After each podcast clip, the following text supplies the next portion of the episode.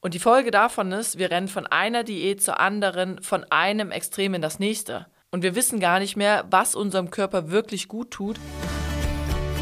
Hallo und herzlich willkommen zum Vita Moment Podcast, dein Podcast für Ernährung, Gesundheit und Wohlbefinden.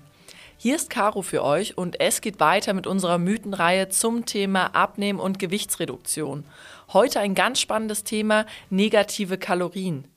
Lohnt es sich wirklich, in ein Kaloriendefizit zu gehen oder ist das nur ein Mythos, der schon sehr, sehr lange Bestand hat?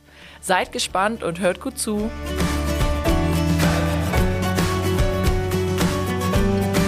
Negative Kalorien oder aber auch Kaloriendefizit genannt.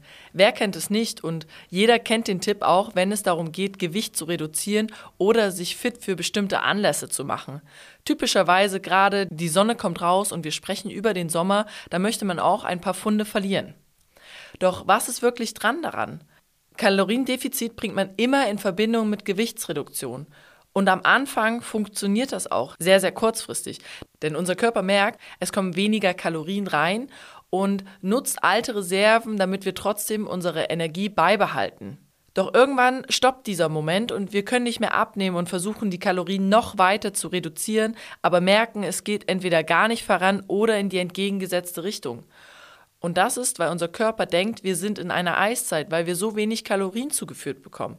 Bedeutet, er hält einfach an dem fest, was wir noch haben. Und wenn wir dann mal Cheat Meals essen, wie zum Beispiel mit Freunden eine Pizza oder aber auch die Chips vorm Fernseher, sind das Kalorien, wo der Körper sagt, oh wow, da kommt Energie rein, die müssen wir unbedingt einspeichern für die nächste Eiszeit, also das nächste Kaloriendefizit. Und dadurch speichern wir diese überschüssige Energie in Fettdepots und das ist dieser sogenannte Jojo-Effekt.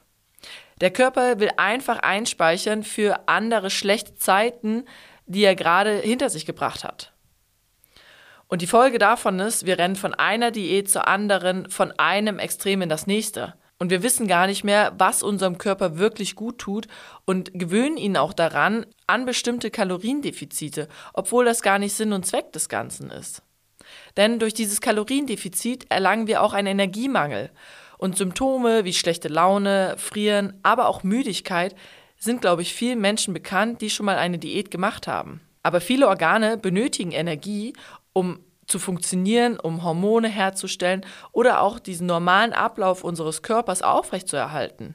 Und wenn wir ein zu hohes Kaloriendefizit haben, sorgt das für dieses Energiemangel und dadurch zu Problemen auf anderen Ebenen. Zum Beispiel kann unser Immunsystem nicht mehr arbeiten, unser Gehirn wird träge und unsere Leistungsfähigkeit im Denken nimmt ab. Ein weiteres Beispiel ist die Sättigung, denn unsere Fettzellen benötigen auch Nahrung, um das Signalhormon Leptin freizusetzen, das dann für Sättigung sorgt. Aber wenn wir keine Nahrung bekommen, weil wir immer unterkalorisch sind, bedeutet das, dass wir nie eine Sättigung erreichen können. Deswegen können wir schlussfolgern, dass ein Kaloriendefizit für einen Moment eventuell sinnvoll ist, doch es eher um eine langfristige und vor allem gesunde Ernährungsumstellung geht.